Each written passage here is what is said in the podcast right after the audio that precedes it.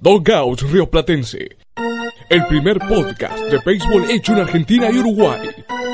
Con Santiago Ludueña, Diego Pecasese, Eliseo Abramírez y Gonzalo Machín. Dogout Río Platense.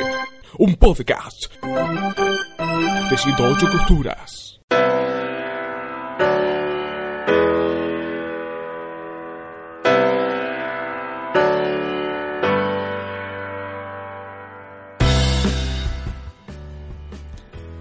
Bienvenidos a todos a un nuevo episodio de Dogout Río Platense en este formato que podríamos decir que, es más flexible porque no tenemos tanta regularidad saliendo todas las semanas prácticamente. No obstante, creo que este es un formato que no está mal dentro de todo. De hecho, bueno, es preferible esto a la nada misma. Pero igual, acá estamos en un nuevo episodio y ya con equipo completo pero primero presentamos a los que habían ya estado en los anteriores episodios, claro está, como Diego Becasese. ¿Cómo estás, Diego? Hola, Santi, buenas noches, estoy bien por acá. Muy contento de estar nuevamente grabando. Y también lo tenemos a Liceo Ramírez, ¿cómo estás? Muy bien, Santi, chicos, ¿cómo andan? Contento de estar de nuevo. Y bueno, y ahora sí, el regreso más que todos querían, todos lo reclamaban, tanto en Argentina como en Uruguay y con todos los lugares donde se escucha este podcast. Estamos hablando de Gonzalo Machín. Bienvenido de vuelta. Muchas gracias por la introducción, Santi. Un placer estar nuevamente después de un buen tiempo. Así que pronto para hablar del mejor béisbol. Así es, y bueno, arrancamos con dos mayores de la Liga Nacional que están en la cuerda floja. 12 que tienen bastante denominadores comunes, porque por ejemplo está el segundo año en sus respectivos equipos y tienen ambos, bueno, récord negativo. Uno lo tiene de 21 25 y el otro 19 28. Estamos hablando de los managers de los Mets y de los Nationals respectivamente. Mike Calloway para los neoyorquinos y Dave Martínez para los capitalinos. Es más allá de que estamos ya en el segundo mes de la temporada regular, quizá pueda hablarse un poco, pueda ser el panorama un poco apresurado, pero por el momento hay una tensa calma en ambas, franquicias, pero creo que el panorama es claro, es clave. Ambos equipos tienen que mejorar Pero sin embargo creo que mis compañeros pueden hablar mejor esta situación como Diego. Sí, justamente se están enfrentando eh, ahora en una serie de tres partidos en Nueva York. Eh, se enfrentaron la semana pasada y mm, creo que desde que comenzó la temporada se hablaba de, ellos dos, más un par de nombres más que, estaban eh, bajo la lupa de sus general manager. Y más que todo me parece que Dave Martínez, porque eh, Washington se reforzó, eh, más allá de perder a, Bryce Harper, eh, contrataron a, Patrick Corbin, hicieron varios movimientos para reforzar su bullpen y nadie, nadie esperaba que, el equipo esté tan mal con tantos juegos pues, por debajo de 500 y de Martínez hace dos semanas que se está hablando que lo pueden que lo pueden eh, rajar, por así decirlo, eh, está aguantando en el cargo. Eh, yo pienso que la gerencia general le va a dar esta semana, la semana que viene, y, ya va a tomar una decisión. personalmente, me parece que a David Martínez le quedó tal vez un poquito grande el cargo de entrenador en jefe. Eh, recordemos que él, eh, creo si no era coach de banca de los Cubs, era eh, coach de tercero de primera.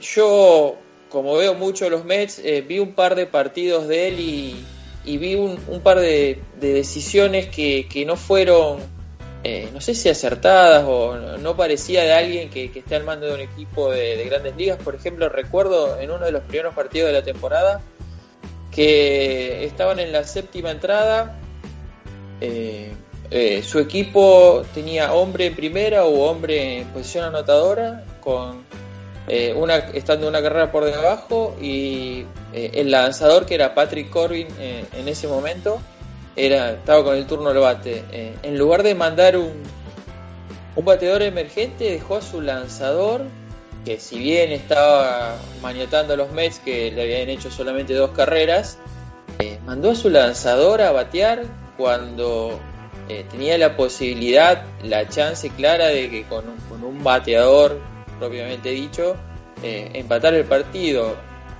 eso fue algo que me, que me quedó dando vuelta ya de los primeros partidos de la temporada. Y para no matarlo tanto a Dave Martínez hay que decir que eh, el equipo sufrió muchísimas lesiones, eh, desde Trea Turner, eh, Anthony Rendón que volvió hace poco, Ryan Zimmerman está en la lista de lesionados. creo que Víctor Robles estuvo o está también en la lista de lesionados. y ni hablemos que tiene el, peor bullpen con un era de 6.41, si no recuerdo haber visto mal hoy. así que eh, yo creo que, que Martínez eh, tiene los días contados. Está complicado para que den vuelta esta situación. Y bueno, eh, personalmente esperaba muchísimo más. E inclusive los puse como favoritos para ganar su división y la Liga Nacional directamente. por, por todo el talento que tiene que tiene el equipo por, el gran picheo con, con Strasbourg, Scherzer y Corbin. Estos, con estos tres caballos no puede estar tantos juegos abajo de 500, pero bueno, están. Así es el béisbol, así es el deporte. Eh, más allá que tengas talento, hay que revalidarlo en el campo de juego. Y bueno, por el otro lado, los Mets, eh, situación similar, manager de segunda en su segunda campaña, pero me parece que acá el problema es que Mickey Calloway eh, es heredado de la front office actual. El gerente general, Brody Van Wagenen, lo mantuvo en el cargo, le dio el voto de confianza cuando él fue elegido el año pasado. Y bueno, yo creo que como en todos los ámbitos, Van Wagenen debe, debe querer un hombre su confianza o, alguien que eligió él, mejor dicho, y tal vez eh, toda, toda esta situación de, que los Mets eh, están, están bastante mal, eh, se esperaba mucho más de ellos, pero creo que aceleró un poco las cosas el pésimo fin de semana que tuvieron en Miami, que perdieron los tres partidos eh, contra los Marlins que tenían 10 victorias eh, y en dos de esos partidos eh, fueron blanqueados. Así que el lunes hubo una reunión entre Callaway, el gerente general y los Wilpon, que son los, dueños del equipo, y bueno, recibió el apoyo por estas semanas, pero esto eh, es eh, día a día, eh, semana a semana. Si los Mets se enderezan, ganan un par de partidos, ganan la serie contra Washington y se ponen cerca de 500, no se va a hablar más del tema. si les, sigue yendo mal, que no pueden enrachar, si pierden más de lo que ganan, creo que Calway también tiene los 10 contados. dos cositas para cerrar, yo creo que no hay que tirarle todo el fardo al manager, eh, creo que eh, el movimiento, el, perdón, el equipo hizo movimientos esta temporada con jugadores como Cano, Wilson Ramos, Jay Lowry, eh, Familia, y la verdad que eh, ninguno, ninguno de esos jugadores, Lowry ni siquiera debutó todavía, Familia tiene una era por arriba de 5 y ya estuvo en la lista de lesionados. Robinson Cano está bateando más, eh, mal, perdón, y eh, ya está siendo criticado por su falta de entrega para correr a primera base.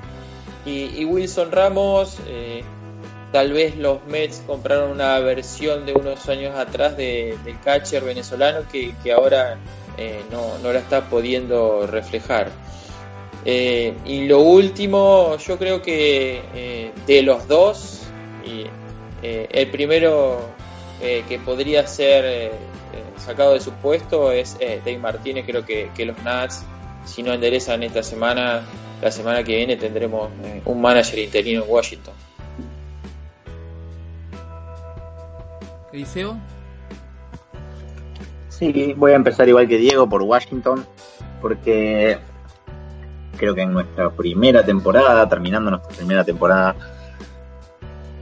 eh, habíamos hablado de, bueno, eh, se sabía que, que, los Nationals no iban a seguir con Dusty Baker, una decisión eh, lógica de cierta forma.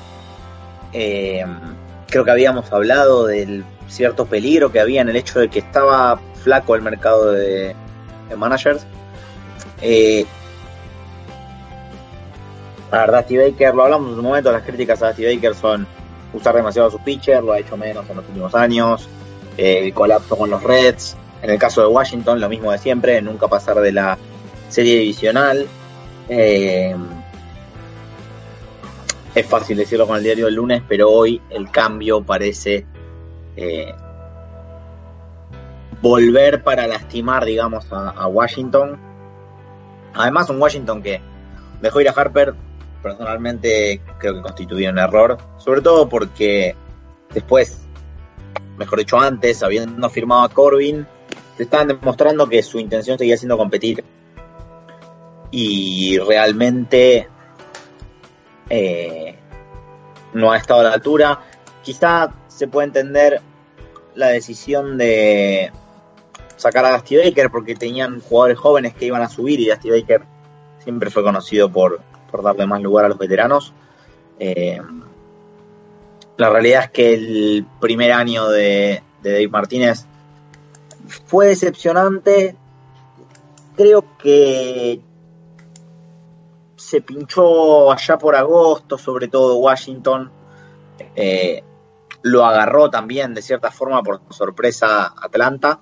Este año se sabía que, la, que el este de la Nacional iba a estar más duro, eh, porque todos los equipos mejoraron algunos aspectos, de hecho lo hablamos en algún momento, eh, del 1 al 4 uno creía al principio que se podían repartir casi de cualquier manera. Todavía hay tiempo, eh, todavía ni siquiera es tiempo de empezar a mirar eh, con real preocupación eh, los juegos que uno lleva detrás de otro equipo, salvando eh, grandes diferencias. pero realmente creo que Washington tuvo problemas, la lesión de Soto que ahora vuelve, la lesión de Turner que estuvo varias semanas afuera. Creo que, que Dave Martínez, si no levanta, le queda poco y no está para nada sencilla la, división realmente. Eh, tiene un poco de aire en el hecho de que termina esta serie contra los Mets y va a recibir a los Marlins en una serie de cuatro donde uno cree que tendría que ganar la serie con comodidad. Pero después le va a tocar viajar a Atlanta, una Atlanta que veremos dentro de una semana, pero está en un buen momento, está en, levantada. Es quizá el, el mejor en este par de semanas en la división. Era quizá el que menos había mejorado. También influenciado por el hecho de que sus, agentes libres grandes, que fueron Donaldson y Brian McCann, firmaron creo que en noviembre y no se movió prácticamente en toda la temporada baja. Eh, mientras los otros equipos sí lo hacían. Y, quedaban dudas sobre Atlanta, lo hablamos acá cuando hicimos la previa o, el análisis y demás. Eh, pero lo de Washington parece complicado. No tienen realmente tres abridores muy buenos y que no solo son muy buenos en los papeles, eh, están haciendo los tres una muy buena temporada. Y sin embargo, no, no reciben ayuda. De hecho, bien decía Diego que, se están enfrentando en una serie ahora mismo Mientras nosotros grabamos, vienen repartiendo miserias, los bullpens se vienen repartiendo en el juego del martes, que va a estar terminado cuando, cuando escuchen el episodio. Se están repartiendo miserias y los bullpens se vienen entregando el uno al otro la ventaja eh, al punto de estar empatados en el, en el noveno inning. Y aprovecho entonces para pasar a los Mets. Eh, va a depender mucho del próximo par de semanas, pero creo que coincido con Diego eh, que Callaway es el, el, que menos tiempo le queda.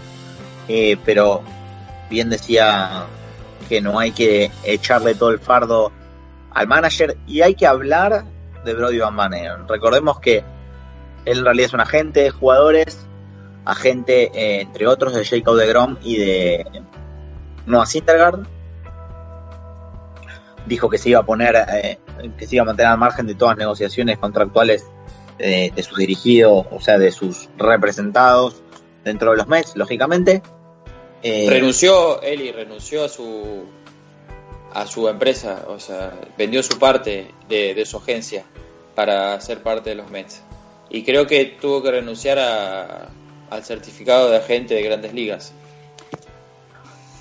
Es, ese dato no tenía, siempre vos estás en esos, en esos detalles, eh, es verdad. Y, pero es cierto que firmó Jet Lori que era eh, un, un representado suyo de su empresa, al menos anteriormente, y es, es fácil quizás hacer leña al árbol caído, pero Shell Dory, si no me equivoco, todavía no ha salido del Extended Spring Training. Eh, es un buen jugador, era un jugador válido para los Mets, pero todo echa un manto de dudas sobre el hecho de si se revisó la cuestión física de la manera que correspondía. Eh, hizo trades eh, agresivos como para ir a buscar la postemporada eh, este año, eh, pero creo que hablábamos de que se, se, veía como que se quedaba corto, realmente no, no parecía suficiente. Y la realidad es que la división mm, se puso quizá un poco más duro de lo que uno esperaba, porque hizo todos sus movimientos eh, Nueva York, así como Washington, y en marzo eh, se resolvió lo de para Harper y Filadelfia, que si bien no está dando un gran rendimiento, eh, es un golpe de timón, es, eh, es un cambio, lo vimos eh, lastimar puntualmente a Washington en un par de series, y un Atlanta que por ahora a falta de resolver un par de problemas, pero que es quizá quien tiene más capital para resolverlos en el mercado eh, antes del deadline. Los aventaja ahora por un par de juegos, especialmente a Washington, por supuesto. Y, y, le pone la cosa muy complicada a los dos, me parece, porque los Mets hicieron varios trades, dejaron ir ciertas cosas para, para hacer esos trades, especialmente el de Cano y, y Edwin Díaz, donde la pieza importante era Edwin Díaz. Y, y queda a ver ahora cómo se van a poder armar. Realmente va a haber muchos jugadores interesantes en el mercado para que vayan a buscar los contendientes o aquellos que quieran pelear por entrar a la postemporada, pero no sé si está Nueva York en la posición de hacer grandes cambios, así como Washington. ¿Gonza? Mm, bueno, eh, primero era un poquito de los Mets, que creo que tienen un problema creo un poquito más grande de lo que lo tienen los Nationals, por el hecho de que todos sus, sus contrataciones y trade que hicieron en, en esta offseason para mí le han salido mal. Por ejemplo, vamos a ver un poquito el tema de las proyecciones. Robinson Cano. Las principales proyecciones, sobre todo las de Pecota de Baseball Prospectus, le dan 334 de Projected WOBA y trae 289. O sea, está muy por debajo. de Lo mismo para. Va, Jet Lowry no ha jugado. Wilson Ramos también 40 puntos por debajo. Después ni hablar del desastre que ha sido eh, Familia. Y lo mismo en el WAR. Eh, Robinson Cano lleva 0 de WAR. Le proyectaban casi 1 a esta altura. Después eh, Wilson Ramos está menos 0,5 de WAR. Y, y la verdad, ahí se nota mucho la diferencia entre lo que han sido sus jugadores que ya tenían el equipo, cosa que lo podían mantener en el nivel. O sea, por ejemplo, Brandon Nimo, si bien está un poquito por debajo de lo que se proyectaba, mantiene un nivel positivo. Y después está, por ejemplo, Ahmed Rosario, que es un jugador que no ha perdido mucho nivel, pero tampoco ha mejorado como se esperaba. Y la gran figura de los Mets hasta el momento, que es Michael Conforto, quien sí ha mejorado su nivel por encima de lo que se esperaba. Yo creo que los Mets acá el principal problema pasa un poco por cómo Callaway ha administrado el equipo, los jugadores están, eh, Alonso ha sido la, la sensación creo de, de este equipo y, y, por ahí pasa un poco el, el, tema que tienen los Mets. Yo creo que los Mets siempre es un cuadro que les encanta meterse en problemas en lo que es eh, una vez terminado mayo, el año pasado creo que habían arrancado algo así como 17-2, 18-2 y terminaron la temporada perdedora, desastrosa por decirlo así, con un equipo que no, no es para ese nivel. Entonces ahí se usa un poco la diferencia. Y por el lado de los Nationals también, yo creo que Dave Martínez es otro que tiene los días contados en el equipo. Tiene un cuadro con mucho talento joven. Víctor Robles viene con buen debut. Eh, eh, Juan Soto volvió de la lesión, sigue a un nivel muy bueno. Eh, después lo complementan muy bien Trey Turner, ahora que volvió de su lesión. Anthony Rendón está bateando cualquier cosa que le tiran. Y Patrick Corbin, Max Scherzer y Stephen Strauss están lanzando bien, como decía Eliseo. Entonces, ¿por dónde pasan los problemas? Eh, creo que también, de vuelta, pasan un poco por las malas decisiones de sus managers y y el bullpen no es de lo mejor que han tenido los Nationals en esta vez. Pero yo creo que los dos equipos tienen capacidad para mejorar. La división, si bien la lidera Filadelfia con muy seguido bastante de cerca, me voy a fijar exactamente, con dos juegos detrás de vienen los Bravos. Los equipos de la temporada es muy larga y pueden recuperarse, sobre todo los Mets que solo están 6,5 juegos por detrás los Nationals tienen la capacidad para dar vuelta a los nueve juegos, pero le puede costar mucho más, dado que los problemas que traen los dos bullpen. Pero con buenas decisiones y jugando una pelota un poco más limpia la que la están haciendo sobre todo los Mets, pueden recuperar la, la diferencia. Dudo que eso pase, sobre todo los Mets que le encanta tomar malas decisiones. Y los Nationals pueden llegar a meterse en la pelea si, si mejoran un poco el bullpen tienen cómo hacerlo, hay buenos jugadores, eh, hay buenos relevistas. Eh, San Francisco en algún momento va a liberar todos esos buenos relevistas que tiene para hacerse, para mejorar un poco su que entonces, por ahí pueden obtener algún rédito ambos equipos. Santi, déjame decir una buena de Van Wagenen eh, Pita Alonso, que recién acaba de nombrar de Gonza, eh, el gerente general de los Mets, a diferencia de, varios, eh, lo hizo eh, debutar este año en grandes ligas sin especular con el tema del tiempo de servicio y demás. Y, los pocos partidos que llevamos probaron que es una buena decisión, que, que es una de las armas fundamentales a la ofensiva del equipo. Perfecto. Entonces pasamos ahora ya al siguiente tema. Eh, ahora hablando de algo más de una contracara, se puede decir, porque estamos hablando de los Minnesota Twins que tienen récord de 31-16 y juegan para 660. Tiene su división y segundo mejor equipo de tanto de la americana como de grandes ligas, ya que Houston es el primero. ¿Son la sorpresa del comienzo de temporada? Y bueno, en mi caso, no me queda otra que imitar al profesor Kokun.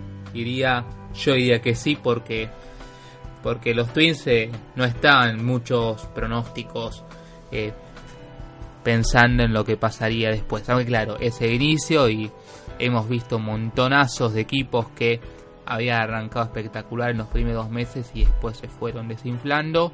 Y bueno, también el caso, el caso opuesto, claro está, ¿Tiene con qué, también agrego al debate, tiene con qué Minnesota para seguir manteniéndolo en los meses venideros o será solamente un amor de primavera? Diego? Bueno, ante todo yo levanto la mano y digo que sí, que son la sorpresa. Eh, nadie los tenía en los papeles eh, con este rendimiento. Sí llegamos a hablar y se especulaba que podían pelear la división, hasta inclusive ser primeros, eh, si Cleveland no tenía una, una, temporada buena o si había lesiones que afectaban eh, a los indios, pero nadie esperaba este rendimiento. Y yo creo que eh, todo, empieza eh, en la temporada baja eh, con la contratación de, de Rocco Valdelli, que proviene de los Tampa Bay Rays, claramente dando una señal el equipo inclinándose hacia la, analítica, con Tad David, que es su presidente de operaciones de béisbol o vicepresidente, algo así, eh, un, señor también inclinado a la, analítica y bueno, después de Rocco Valdelli eh, hicieron pequeños movimientos que a, la ofensiva sobre todo le, están pagando grandes eh, dividendos como contrataron a Jonathan Scott, contrataron a CJ Cron, Contrataron a Nelson Cruz con cuarenta y pico años y se quedaron con Marvin González, el super utility eh, que, puede jugar en un montón de posiciones que eh, creo que eh, era febrero, mediados de febrero y todavía no tenía equipo. Le, ofrecieron un contrato por tres años y treinta y pico millones de dólares o cuarenta, no, no lo tengo en la cabeza, mucho más bajo del valor del mercado que, que se, que se esperaba.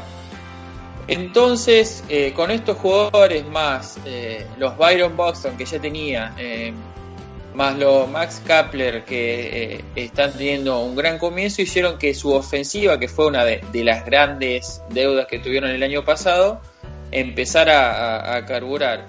Actualmente a la ofensiva son el segundo equipo con mejor promedio de bateo de las mayores con 269. Llevan 88 cuadrangulares en 49 partidos. El año pasado dieron 166 en toda la temporada. Y de los 30 eh, perdón, de los 88 cuadrangulares, 31 son de Scott, Marvin González, CJ Cron y Nelson Cruz, todos llegados esta temporada. Eso es una parte. Ahora vamos donde también mejoraron del otro lado, eh, del lado del picheo eh, el año pasado creo que terminaron el top 3 de abajo para arriba en, era colectiva. Esta temporada son séptimos y eh, la gran mejoría se dio porque contrataron eh, a un pitching coach de college que se llama Wes Johnson, que era el pitching coach de la Universidad de Arkansas y eh, él junto con el ex eh, Grande Liga lanzador eh, Jeremy Hefner son los encargados de estudiar a sus lanzadores, los rivales y de, por así decirlo, armar la estrategia de, los partidos.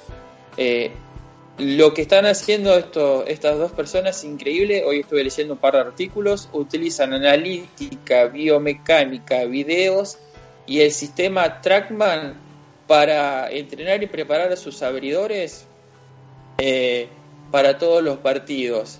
Y también le cambiaron eh, tanto a, Odorisi como Martín Pérez, eh, le cambiaron la rutina de sus picheos. Por ejemplo, Martín Pérez acostumbraba a tirar sinker y ya no tira más sinker, tira recta de cuatro costuras y eso hizo que su velocidad eh, aumente 2 millas por hora.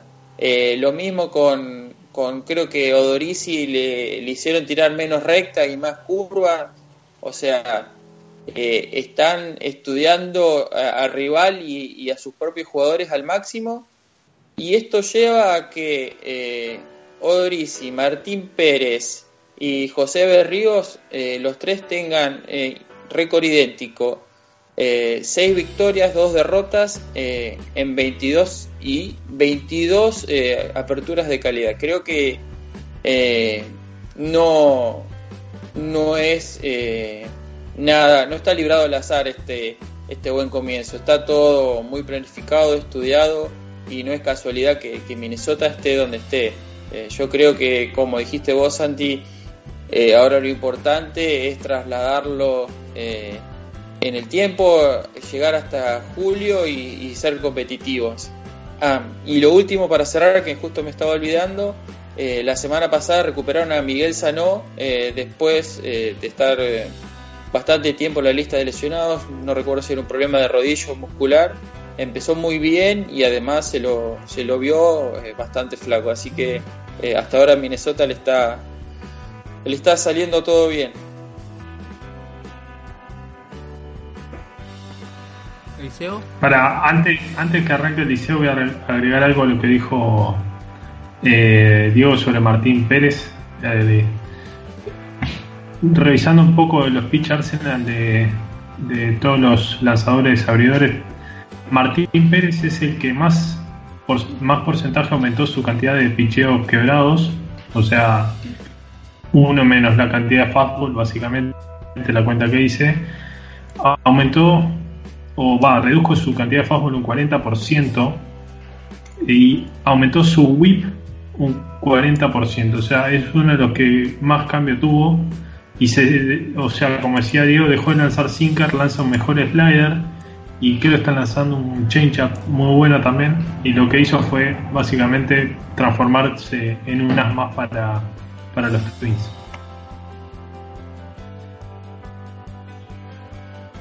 Ahora sí, Eliseo.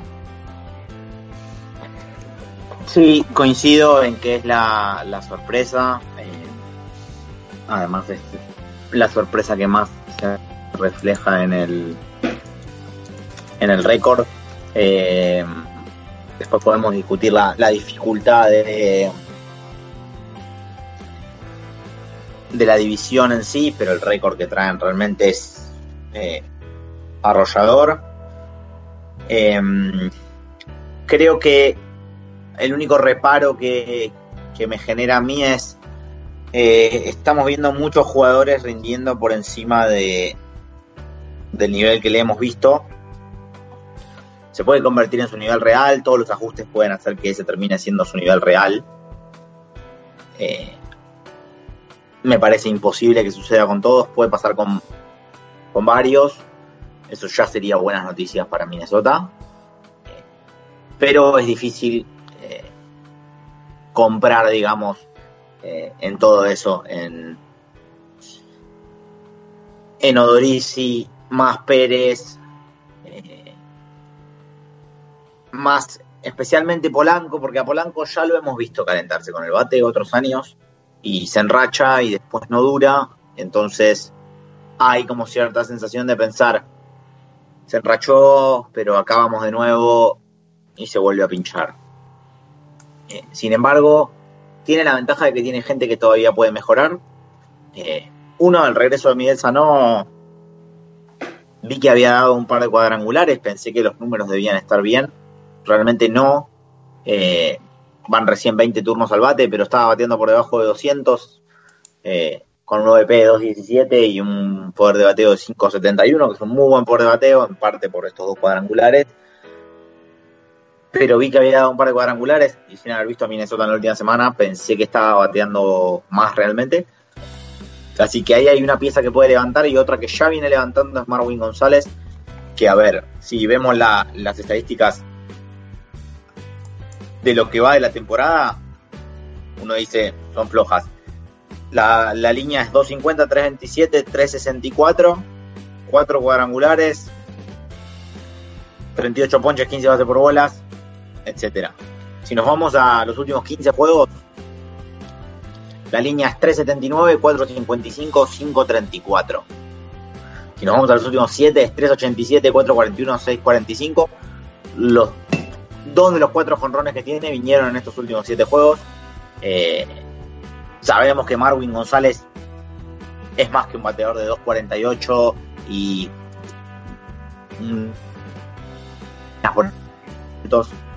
eh, al menos es lo que vimos en, 2017 y un 2018 que, fue difícil, eh, pero donde jugaba en una división más difícil porque tiene eso, Minnesota está jugando una división fácil eh, para lo que es el nivel grandes ligas eh, se va a encontrar con sorpresas porque eh, Detroit y los Royals de vez en cuando con el picheo te van a complicar porque tienen un par de abridores que, em, que están por encima de la, de la mediocridad del resto de sus equipos y esas rotaciones. Pero es una división donde ya Detroit y Kansas City están 8 y 15 juegos por debajo de punto 500 respectivamente en menos de, 40, eh, menos de 50 juegos. Eh, realmente es un número altísimo. Los White Sox también están por debajo de punto 500, están a 4 juegos solamente, pero eh, uno cree que van a ir más para abajo que para arriba.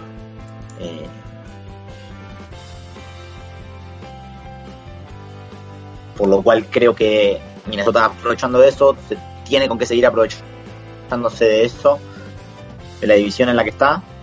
Y, y uno cree que tendría quizás que ir a buscar, ya todos tenemos claro que va a hacer después del 2 de junio, 3 del paseo muy raro, nadie va a firmar a Keikel, nadie va a firmar a Kimbrel. Pero Dallas Keikel con su nivel de de ground ball que suele recibir, que estaba, creo que la última temporada estuvo un poco a la baja, por debajo del 50, pero siempre estaba en 54, 55, que es un número alto especialmente para un abridor, eh, puede ser alguien interesante para los Twins. No solo por eso, sino porque la división está claramente a la baja. Eh, Cleveland había perdido mucho en el outfield, había perdido a Michael Branty, que sabemos que solía tener problemas, pero es que está teniendo una buena temporada. Viene flojo en el outfield, que si pelean por ir postemporada van a hacer un trade por ese lado, lo tienen que hacer. Pero Diego habló de las lesiones, tuvieron el problema de que Trevor Bauer, eh, perdón, eh, Corey Kluber eh, salió lesionado con una fractura en el brazo eh, y va a estar de baja. Mike Clevinger también está de baja, con lo cual todo se está dando para que Minnesota dé el golpe de cierta forma con lo cual yo creo que tiene que aprovechar e ir a buscar al mercado a las Keikel, a Kimbrel, si, si creen que les que les sirve mejor para las necesidades que tienen. Pero no sé si esa división va a estar tan fácil en otro momento como está ahora. Eh, creo que tienen que hacer algo al respecto. Y un nombre más para destacar, eh,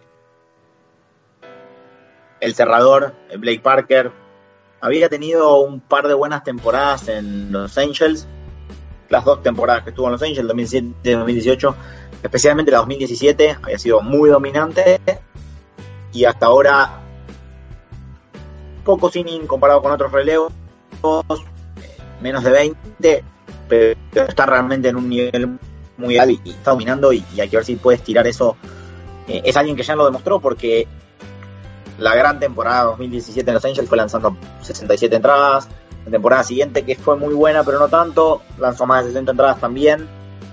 O sea que todo indica que lo puede eh, estirar en el tiempo. Eh, que le pueden seguir sacando jugo. Creo que, que, los Twins entonces tienen con qué mantenerse. Y sobre todo tienen la ayuda de la división y de los Indians que hoy por hoy están complicados.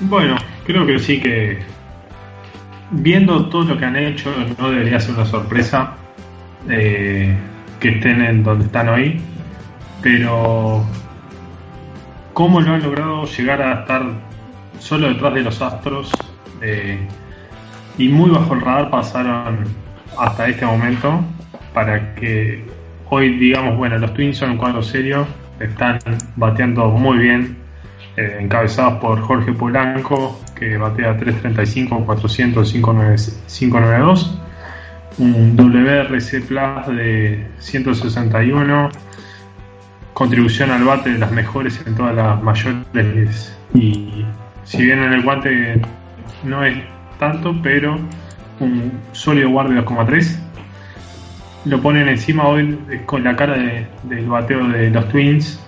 Eh, después Byron Buxton a la defensa, sólido candidato al guante de oro de, de, la Liga Americana.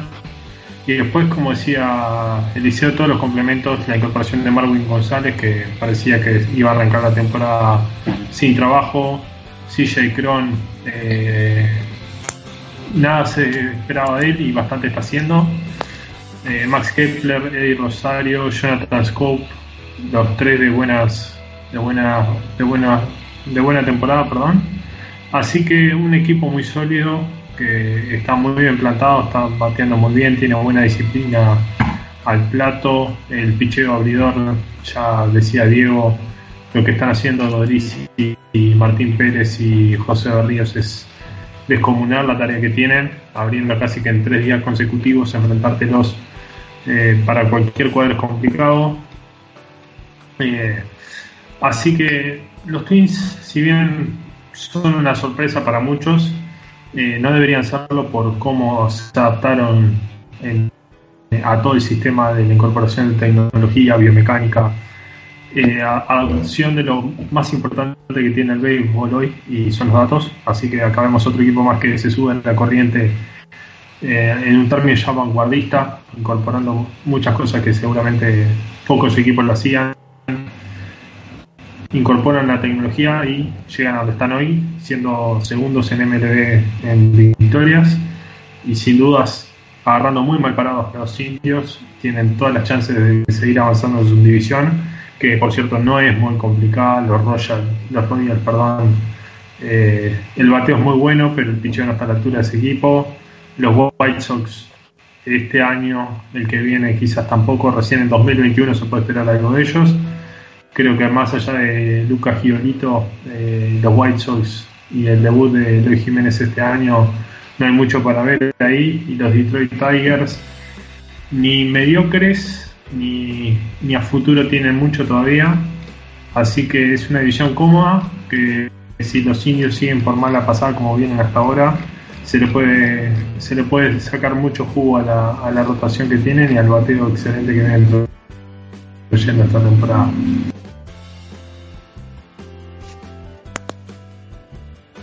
Ahora dejamos de lado el plano de la M. Santi, Santi. Sí, sí, se esperaba que, que ibas a meter el bocadillo que suele meter siempre. Así que para un poco de. Dos cositas, dos cositas de los Twins. Estaba distraído. Eh, Rocco Valdelli tiene 37, 38 años. Eh, es menor que Nelson Cruz, que tiene 40 o 41. Eh, ese es el primer dato. Y el segundo, para salir un poquito en defensa de los Twins, estuve buscando, no recuerdo, creo que fue la semana pasada, hace dos semanas, se enfrentaron los Astros y los Twins en, en el Target Field y los Twins le ganaron 2 de 3 a los Astros y le ganaron bien. O sea, le, sacaron un par de carreras de, diferencia, lo mantuvieron eh, bastante en raya la ofensiva, así que eh, cuando se midieron los dos mejores equipos en esa serie de tres juegos en, Minnesota, los Twins se la ganaron a los Astros en una serie postemporada seguramente tiene todas las de perder, pero eh, para salir en defensa que eh, si bien ellos están en una división floja, eh, también demostraron que le pueden ganar a, equipos con, con récord positivo. Si no recuerdo mal, el primer juego de la serie blanqueó siete entradas o ese juego sí vi una parte fue muy, muy bueno lo de Minnesota, muy bueno especialmente lo de lo del ex Tampa.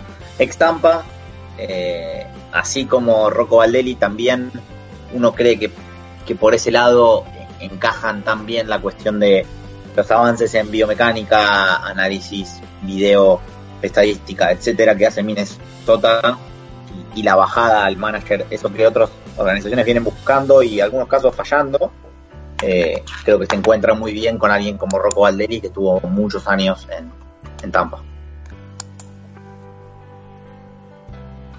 Bueno, ahora sí pasamos al, al plano local. Eh, primero con la noticia menos fresca, que terminó siendo el título de Vélez, que se terminó llevando el Metropolitano al imponerse en la serie contra Ferro por 3 a 1. Así que Felicitaciones para el club de Liniers que así se corona bicampeón de este de esta liga metropolitana. ¿Digo?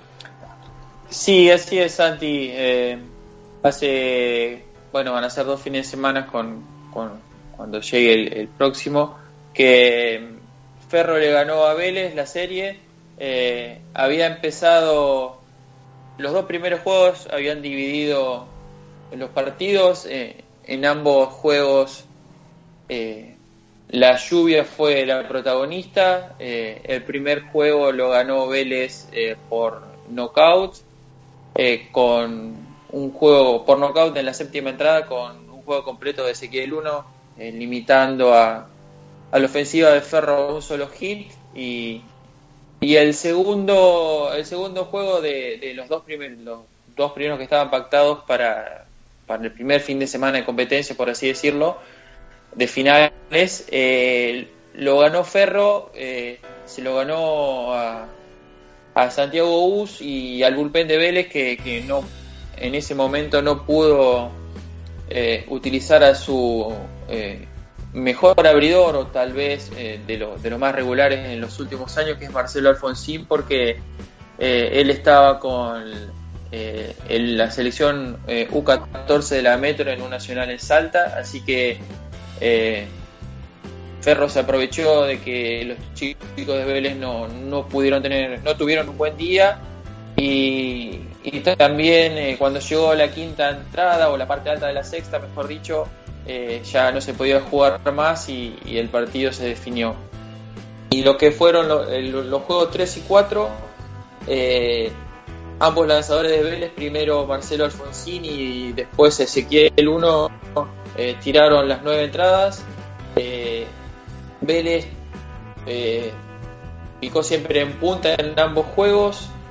en los dos juegos también en la novena entrada Ferro tuvo chance eh, en una de descontar y en la otra de ganar directamente porque estuvieron las bases llenas, pero bueno, eh, tanto Alfonsín como Ezequiel 1, que a la postre fue el jugador más valioso, demostraron por qué fueron eh, dos de los mejores lanzadores de la Liga Metropolitana de Béisbol y, la verdad que hay que felicitar a, todo, a todo Vélez, a Jay Bartelli, a todos los jugadores y bueno, ansioso por, por ver cómo se va a desenvolver el equipo de Liniers en, el torneo sudamericano, en la Copa Sudamericana de Béisbol que se está armando para eh, septiembre en Córdoba. Así que la verdad que tengo muchas ganas de ver a, Vélez y sus jugadores eh, enfrentando a, rivales de, otros países.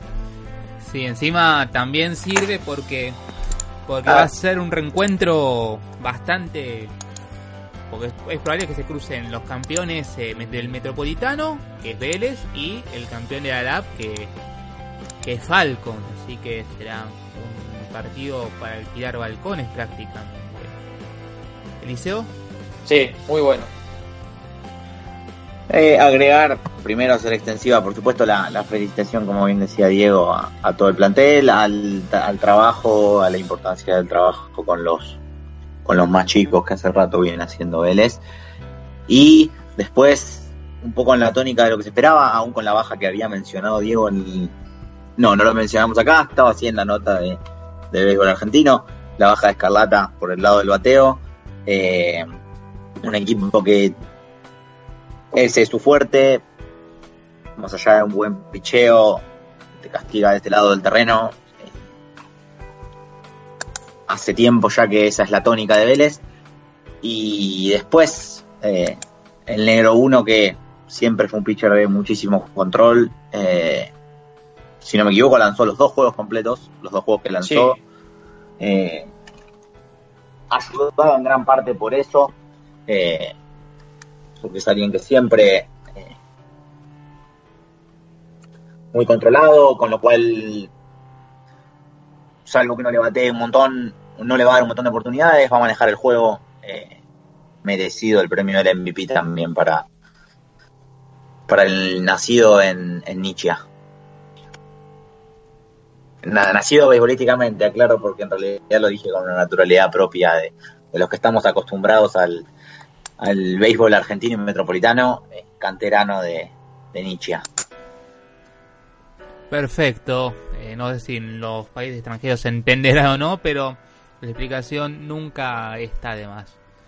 Después, bueno, te sigo con vos, Eli, porque estuviste bastante cerca de lo que fueron los Juegos eh, Porteños, que, que es eh, un certamen infantil, juvenil, creo que más juvenil que infantil, más allá de que había equipos sub-12, que es una muy buena competencia como para ver a beisbolistas que están formándose como tales.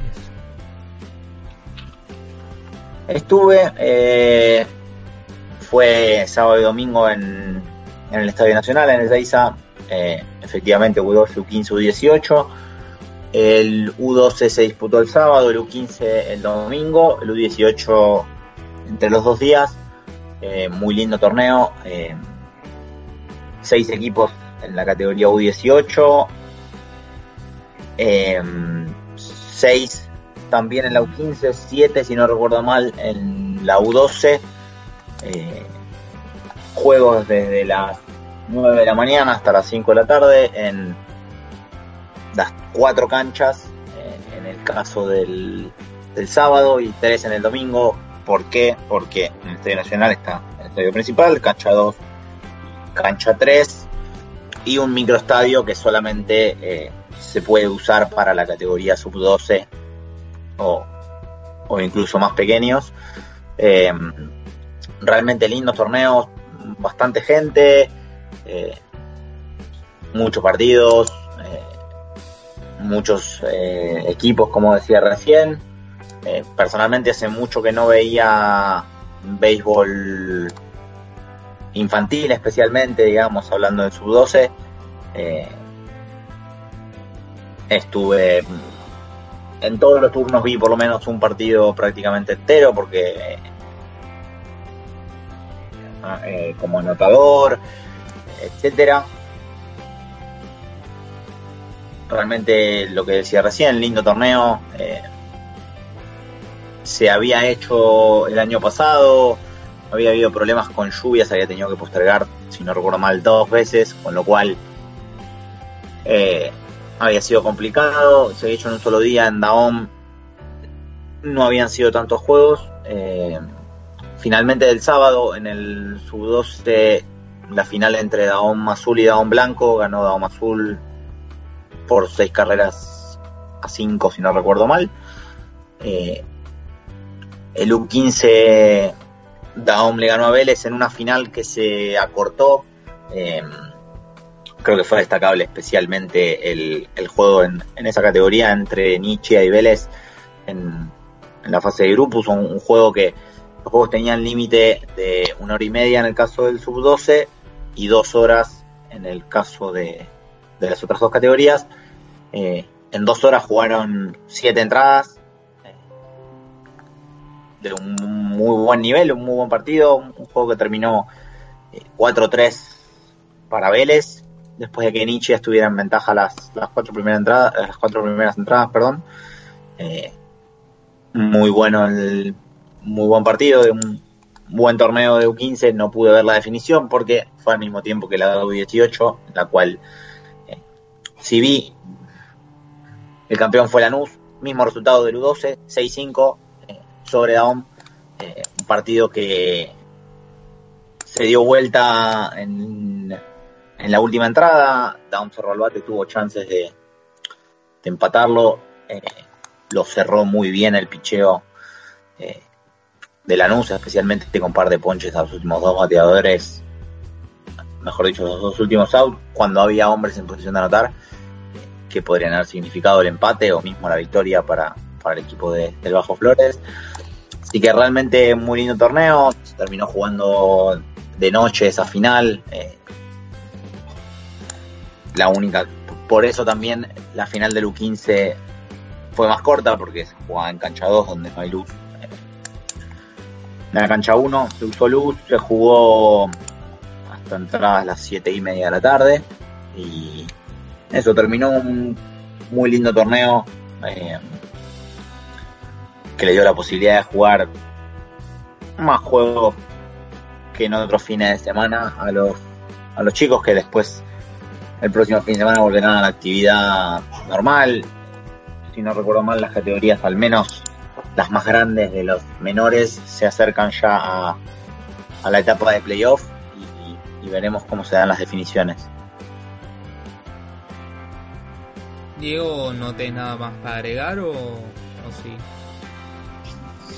No, no, no, solamente eh, recuerdo haber escuchado, y estaría bueno que, algunas provincias lo hagan, que eh, los juegos porteños serían para el, béisbol eh, como un clasificatorio para los juegos de Vita. si, si habría otras provincias que, que implementarían un sistema similar, podríamos tener eh, el béisbol en los juegos de Vita. No sé si estoy más o menos en sintonía o el posiblemente sepa la respuesta. No, no escuché nada respecto a lo que son las, las otras ligas. Eh, sí sé que en los juegos de Vita históricamente hubo softball, eh, creo que tanto femenino como masculino.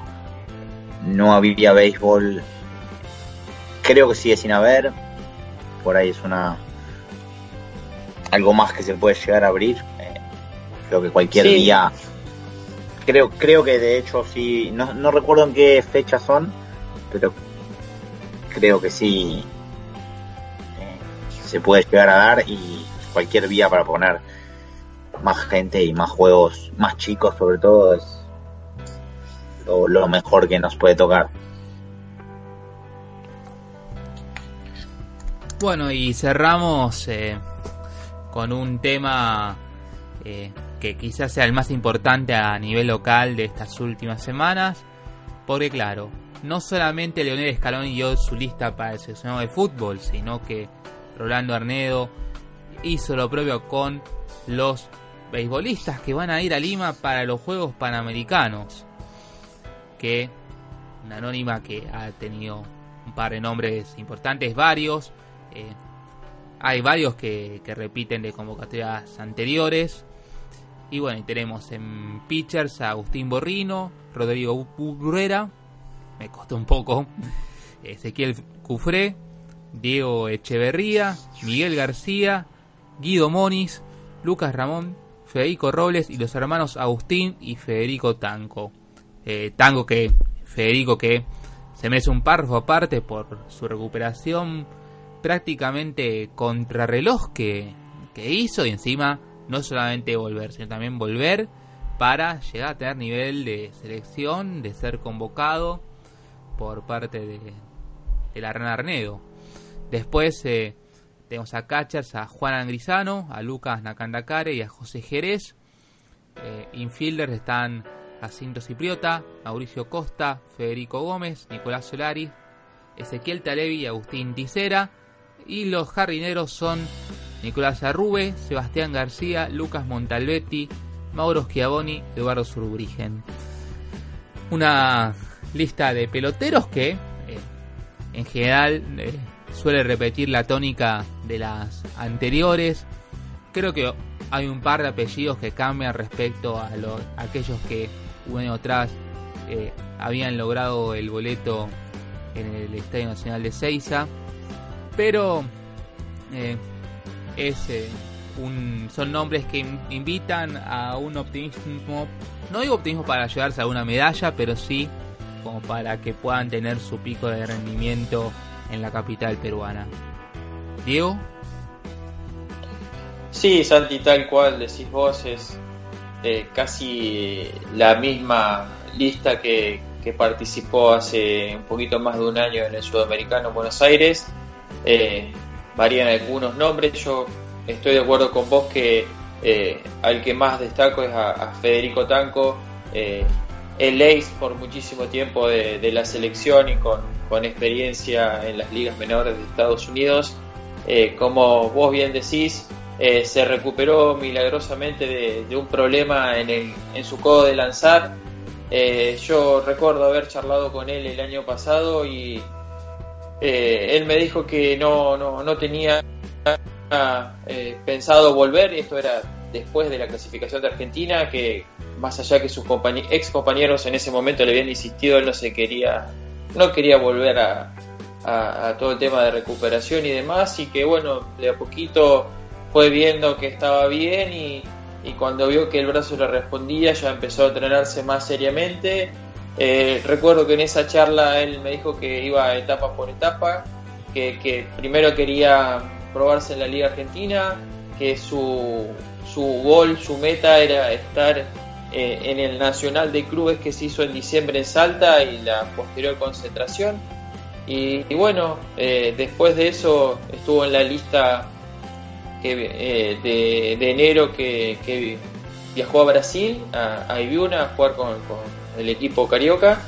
Y, y bueno, eh, estuvo también en Arizona, yo tuve la, eh, la chance de ver un par de, partidos de él y se lo vio bastante bien, con, con su recta llegando cerca de las 89 millas, tirando eh, una buena curva y, y, buenos lanzamientos quebrados, así que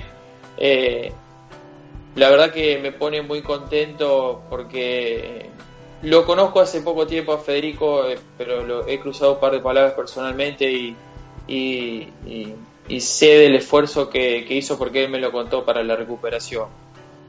Eh, del segundo que, me gustaría hablar es de Agustín Borrino.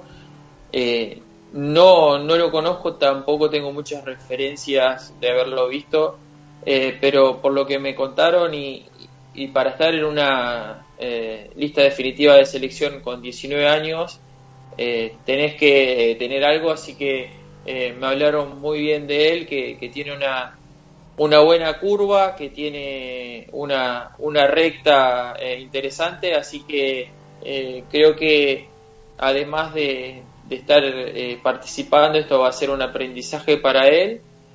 Y también pasando a los jugadores de campo, destacar, perdón, destacar lo de Federico Gómez, que eh, el año pasado eh, fijó, por así decirlo, de un lado el béisbol para dedicarse al hockey eh, sobre césped y, este año, en realidad a partir del final, los últimos meses del año pasado, volvió al béisbol y bueno, tiene tanto talento que que, pudo eh, adaptarse o readaptarse y, hacer las cosas bien en, eh, primero en, Infernales, eh, después en Ferro, para, para ser tenido en cuenta y ser llamado a la, a la selección y estar en la lista que va a viajar a Lima. Así que, y bueno, en cuanto a, la, en cuanto a las ausencias, creo que la que vamos a coincidir todos es la la de Juan Francisco Martín, eh, el catcher, primera base y bateador designado por, por mucho tiempo de la selección, eh, quedó, quedó sin lugar, pero bueno, eh, seguramente Ran Arnedo habrá tenido motivos por, por, dejarlo, así que nada, una pena, pero hay que, hay que estar al 100% con, con todos los que viajan con los 24 seleccionados. Sí, bueno, justamente pequeña pequeño dato de color. Bueno, eh, Federico Gómez tranquilamente podría haber sido eh, seleccionado ya sea para los Leones, que incluso, de acuerdo por lo que estoy recién busqué, eh, llegó a ganar la medalla de oro de los Juegos del Sur. Pero evidentemente, Con, sí, pero evidentemente con una charla con, con el entrenador terminó finalmente diciendo que bueno que iba que, se sentía con más posibilidades de, de representar al seleccionado en, en béisbol y, bueno y de hecho no, no, no, fue convocado para la, Pro League que es la competencia más en hockey pero es un caso bastante curioso y que bueno tranquilamente puede puede, ser digno de destacarse me hace visto correr también a la de un eh, a la de un velocista que también juega al rugby y que creo que sí puede llegar a representar ambos deportes en Lima.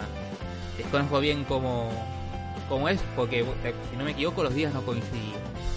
Pero bueno, cerramos este paréntesis y necesito tu opinión, Eliseo, al respecto. Lo primero es eh, que es una gran noticia saber que, que está Fede y que está en un buen nivel, que se lo vio bien en, en Arizona. Eh, realmente es, es una pieza muy importante para, para este equipo. Después, eh, para ampliar en lo que decía Diego sobre Agustín Morrino, efectivamente una muy buena curva y especialmente mucho control, eh, especialmente teniendo en hablamos de un chico muy joven, mucho control, tuvo muy buenos resultados también en la última gira y, creo que eso es lo que le da el último eh, empujón para llegar a, a Lima. Eh, nada, después un equipo, nombre más, nombre menos, dentro de lo esperado. Eh, creo que a todos nos hace mucha ilusión, sabemos el nivel que va a haber enfrente, pero haber visto lo que fue Dominicana, lo que fue ahora la gira en Arizona, eh, y saber también cómo se están entrenando, creo que a todos nos deja como eso, una esperanza para ver un buen papel y más que sencillamente un buen papel, porque eh, es un equipo repleto de jugadores que están a la altura. Eh, esperamos, ansiosos, no sabemos la fecha, o yo digo no sabemos y después Diego siempre termina sabiendo cuándo estará el sorteo, el fixture, demás. La realidad es que todavía faltan dos meses, eh, con lo cual seguramente las, las demás selecciones todavía no confirmarán sus listas.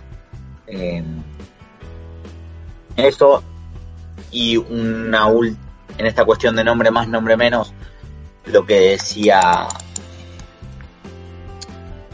lo que decía Diego de del regreso de, Fede Gómez, eh, que trae otro lindo problema más, problema de los buenos en el, en el infield, donde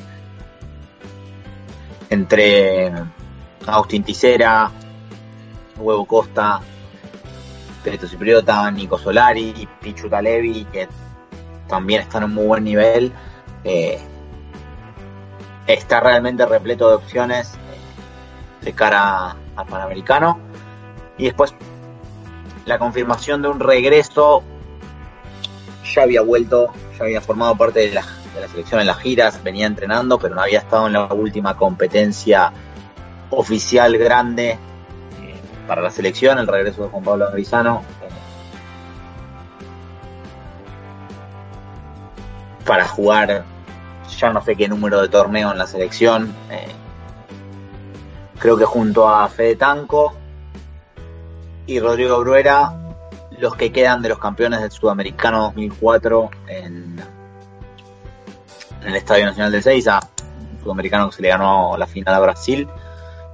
Si no y pido perdón si alguien lo escucha y me estoy olvidando, pero creo que ni... Ah, y no recuerdo ahora si Guido, Guido Moniz, pero son los que quedan de esta selección, de la que formaba parte, por ejemplo, Rolando Arnedo. Nada, eso habla de constancia y de, ciclos en la selección y en, en, el béisbol argentino y también fuera del país, eh, realmente enormes. Bueno, y con esto cerramos este episodio de Logado Río Platense. Muchas gracias, eh, Diego. Abrazo grande, Santi.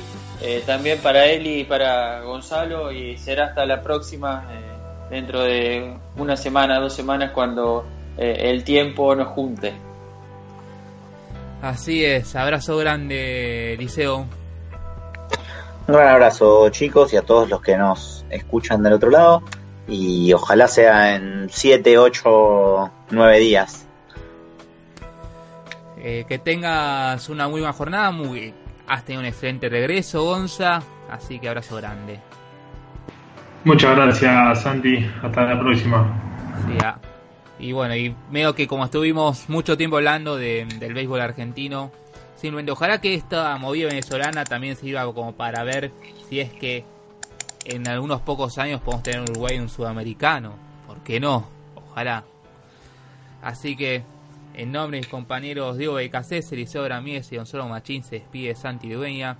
Muchas gracias y nos estamos encontrando en cualquier momento.